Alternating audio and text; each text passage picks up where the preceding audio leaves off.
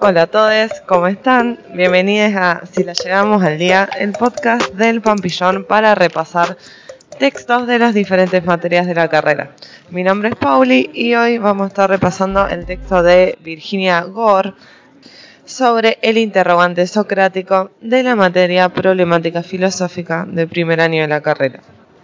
Bueno, para entender un poco lo que intenta explicar esta autora, hay que contextualizar un poco en qué contexto se ubicaba Sócrates y cuál era un poco su objetivo, qué fin perseguía a partir de su método filosófico, este, el interrogar socrático.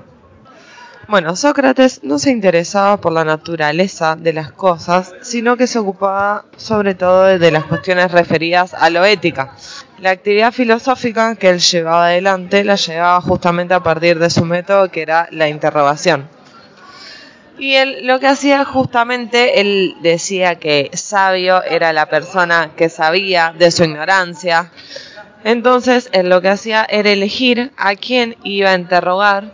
y realizar a partir de su método de la interrogación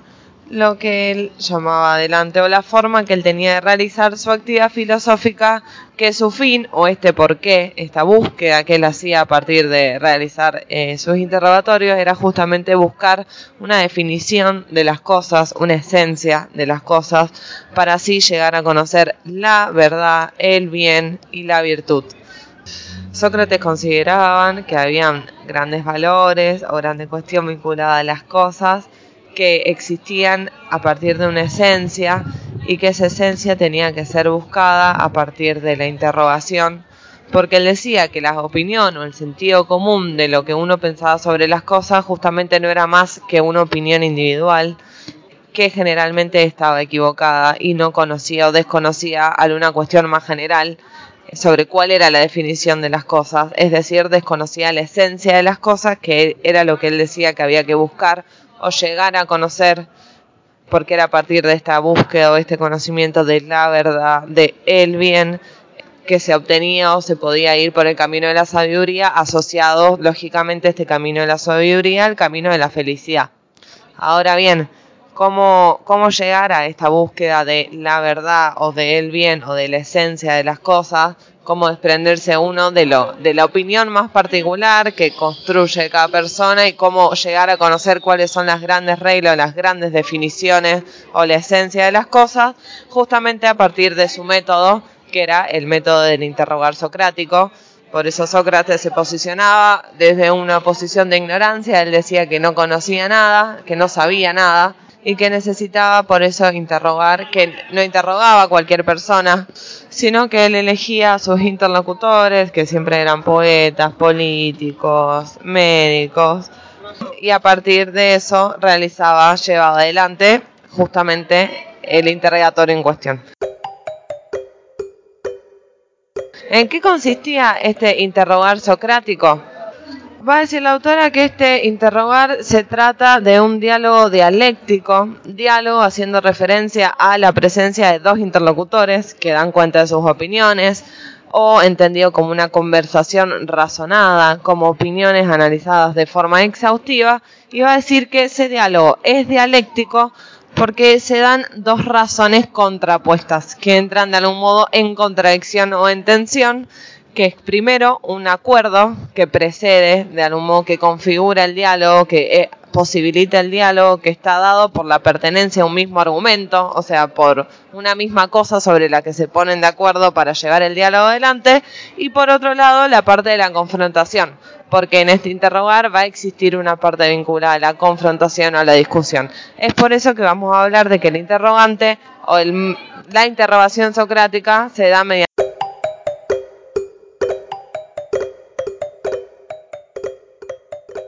mediante un diálogo dialéctico.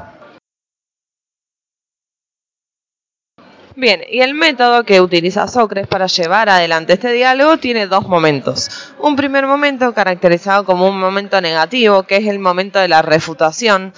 en donde se inicia por la pregunta de qué es que está dirigida, que está dirigida, bueno, sobre todo a la naturaleza del tema en cuestión sobre el que se está hablando, y se interroga a partir de esta pregunta las diferentes respuestas que van dando los interlocutores que realizan este diálogo para llegar así a una definición. En esta forma de interrogar las preguntas es que eh, Sócrates utiliza un estilo irónico, esta ironía socrática que hace referencia a fingir que no se sabe para que el interlocutor así pueda intervenir el diálogo pues, se pueda ser llevado adelante, y también caracterizado por una capacidad inquisitiva eh, que tenía Sócrates para llevar adelante o organizar sus diálogos.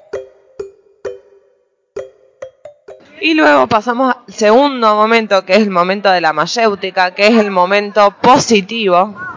en donde luego de la argumentación y la confrontación, Sócrates ayuda a dar a luz conocimientos. Esta vinculación de dar a luz la hace a partir de que la madre de Sócrates era partera, entonces hace una analogía, por eso también el nombre de este segundo momento, haciendo referencia a que Sócrates ayuda a parir o a dar a luz conocimientos eh, a sus interlocutores que muchas veces son conocimientos que en el mismo Sócrates tiene o dice no tener. Es decir, se trata entonces del momento de la búsqueda del saber dentro del alma. Es entonces el resultado de la refutación y este diálogo que va a llevar a lo que se llama una catarsis, que se va a realizar durante el momento de refutación, que hace referencia o que es entendida como la purificación del alma. Es entonces cuando aparece el momento de dar a luz a los conocimientos, que aparecen las definiciones y que se puede estar más cerca de la búsqueda de lo que, del fin último de todo esto que tiene que ver con encontrar la esencia de las cosas, lo universal, lo común. Ya la opinión se volvió un ejemplo, un caso particular, y ya lo que se está buscando justamente es entender eso que trasciende, esa definición vinculada a lo que las, las cosas son, a su esencia. Bueno, y es justamente a esta actividad filosófica de Sócrates que tienen que ver con el interrogar, que tienen que ver con llevarla de ese interrogatorio, llevarlo adelante de una forma a partir de un diálogo que ya dijimos que es dialéctico y que justamente ese interrogatorio no se da de forma aleatoria, sino que tiene un método y que este método tiene dos momentos, el negativo, el de la refutación y el positivo, el de la mayéutica, es que a partir de este interrogar socrático se pueden hacer tres interpretaciones de esta actividad filosófica. Por un lado, una interpretación crítica, que hace referencia a, a que a partir de la interrogación y la pregunta se va repensando críticamente las cosas sobre las que se va dialogando. Una interpretación ética, es decir, que esta actividad lo que se propone es buscar una virtud, esa virtud en relación a la búsqueda de la sabiduría, y también una interpretación metafísica o epistemológica, es decir, que lo que se busca con esta actividad es la invención de un concepto, de una definición, es decir, la búsqueda de la esencia. Estas son como tres tipos de interpretación que se han hecho sobre qué implicó o qué era o el porqué de esta actividad filosófica de Sócrates. Bueno, Sócrates finalmente, su,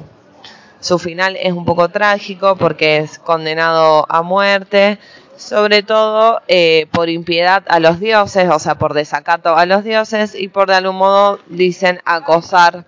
a los jóvenes. En este proceso de búsqueda de interrogación, Sócrates dice que iba acompañado por su daemon, que es de algún modo una conciencia moral, que era eso lo que le indicaba qué camino tomar y quién estaba en condiciones de ser interrogado, pues justamente no era cualquiera el que podía acceder a este interrogatorio. Y en eso, sobre todo, Sócrates siempre privilegiaba el diálogo, la interrogación a los jóvenes, por eso también termina siendo condenado. Bueno, esto en el capítulo de Sócrates. Recuerden leer las fuentes y bueno, nos volvemos a encontrar en el próximo podcast.